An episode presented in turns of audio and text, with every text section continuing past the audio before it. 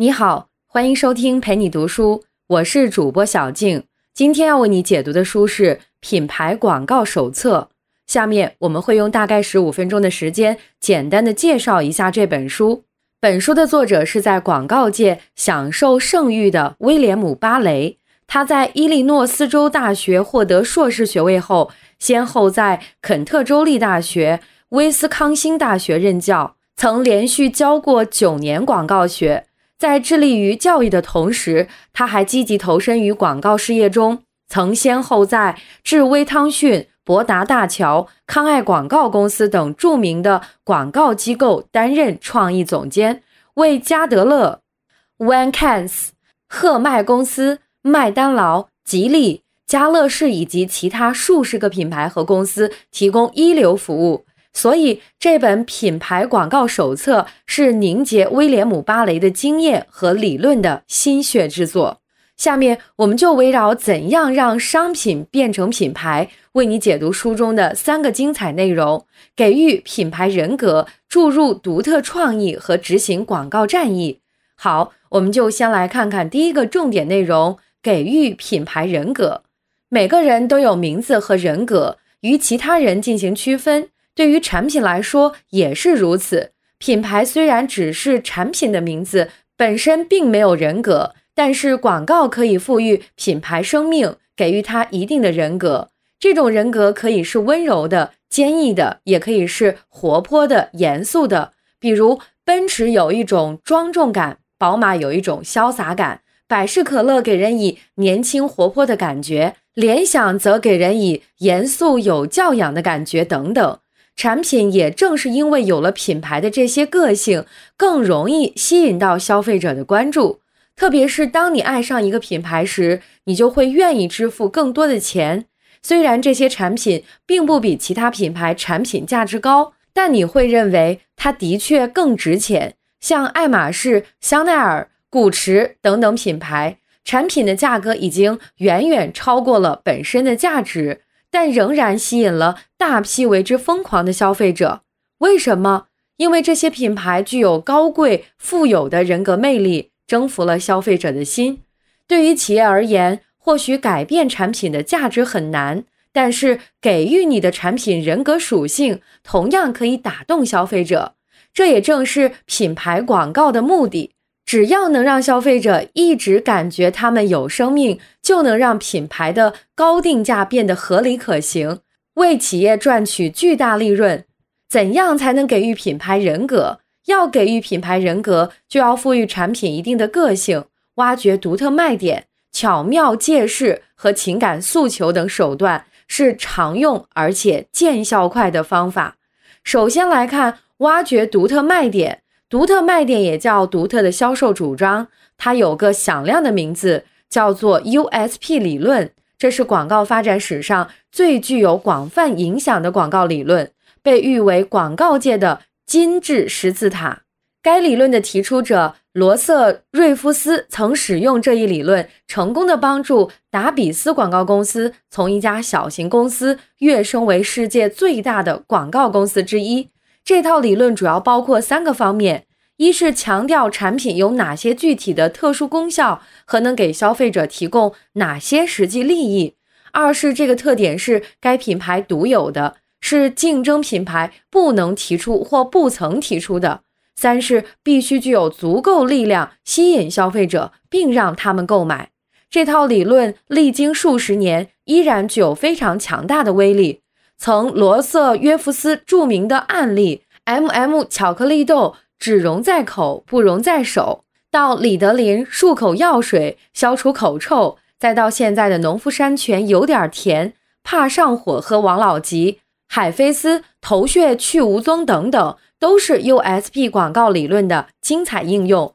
对于这些品牌来说，产品自身就带有独特的产品功能，有别于同类别其他品牌。消费者看到这些独特的产品功能，自然就会被吸引过来。苹果公司的产品也是最典型的例子。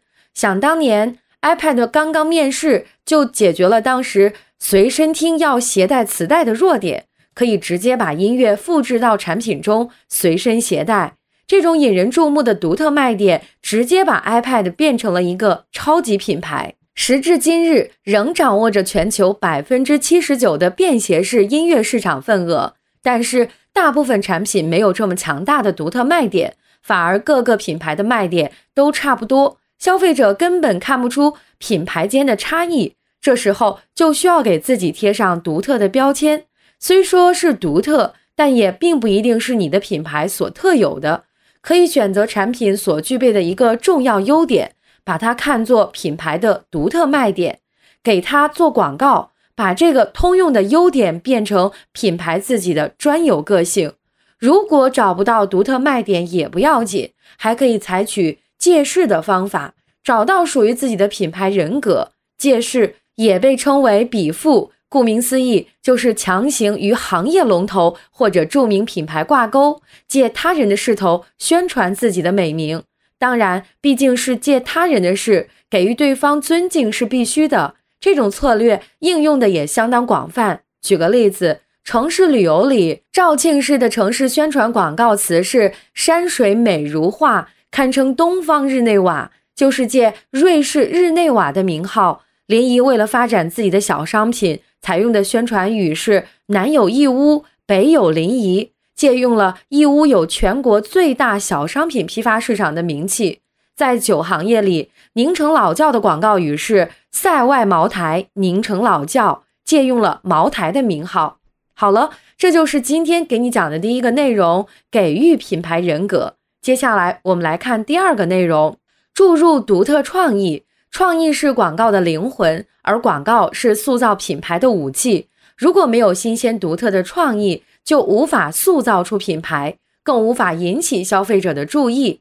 好的创意来自于哪里？不仅仅来自于思考，更来源于无意识思维。首先来说，无意识思维。什么是无意识思维？生活中的灵感和顿悟就是无意识思维的结果。很多人都有这样的经历。冥思苦想好久也没找到答案，结果在梦中或者是洗澡、走路的过程中，突然灵光一现，答案出现了。这样看来，在无意识思维的主导下，创意和灵感的产生似乎是随机的，但事实并非如此。我们也可以利用无意识思维的规律，有效的激发创意。我们在这里讲两个刺激无意识思维获得好创意的方法，一个是积累法。另一个是释放法。所谓的积累法，就是要向无意识思维充实大量信息。无意识思维就像一台计算机，没有数据的输入是无法输出结论或反馈的。只有给无意识思维输入更多的常识知识、专业知识，才能提供更多的素材和数据，让各种数据彼此之间互相碰撞、互相连接，最终产生出绝妙的创意和灵感。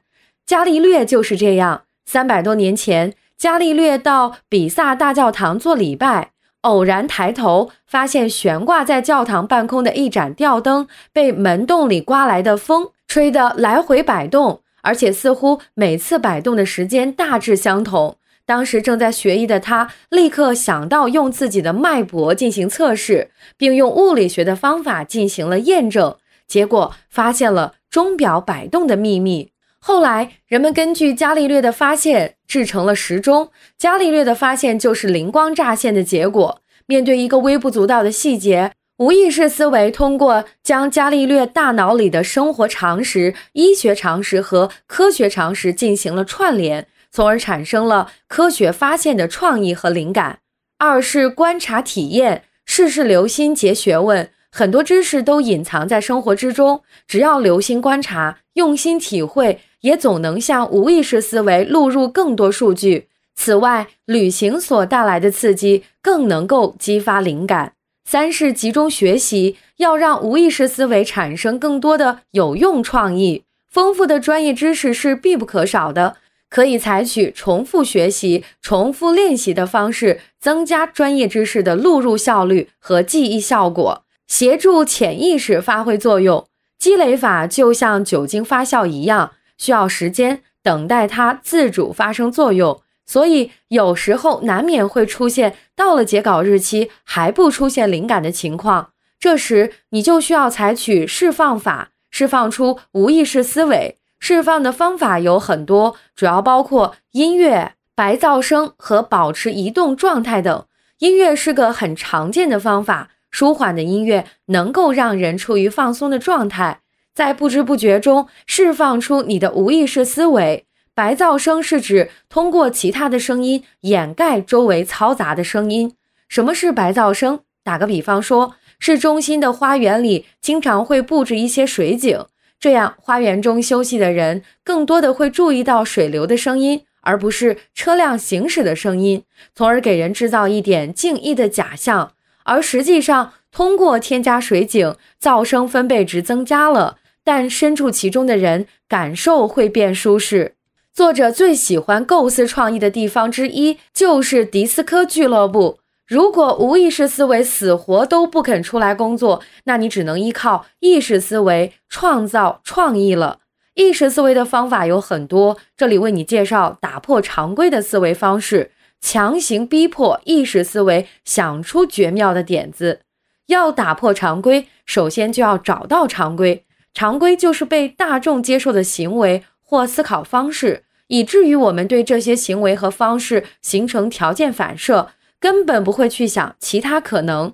找出这些常规之后，按照自己产品的特点。再去颠覆常规认知，这样就能达到出其不意的效果。打破常规的方法中最常见的就是逆向思维，从人们的思维定式入手，从相反的方向寻找突破口，进而解决难以实施的问题，发挥超长的意识思维能力。广告创意要想在众多作品中脱颖而出，显出与众不同的风采，运用逆向思维方法就是一个不错的选择。好了，这就是今天要给你讲的第二个内容：注入独特创意。接下来我们再说第三个内容：执行广告战役。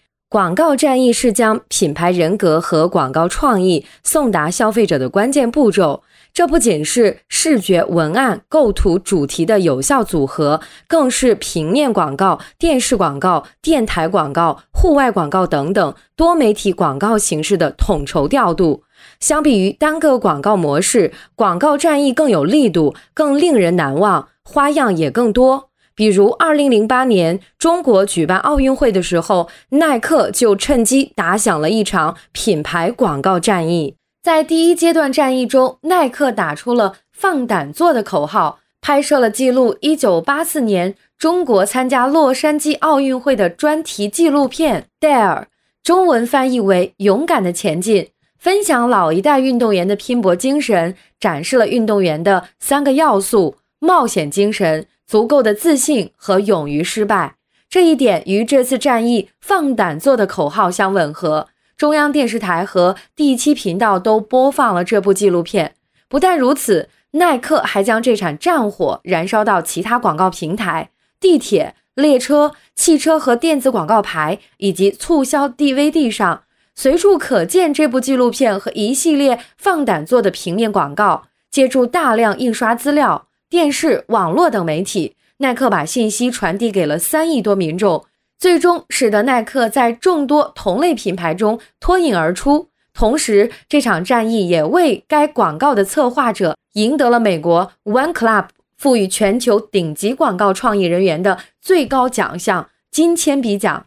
通过耐克的广告，我们可以看出，任何一场广告战役都不是孤立的，都是多种媒体和传播渠道的有机结合。这种结合也并不是盲目的。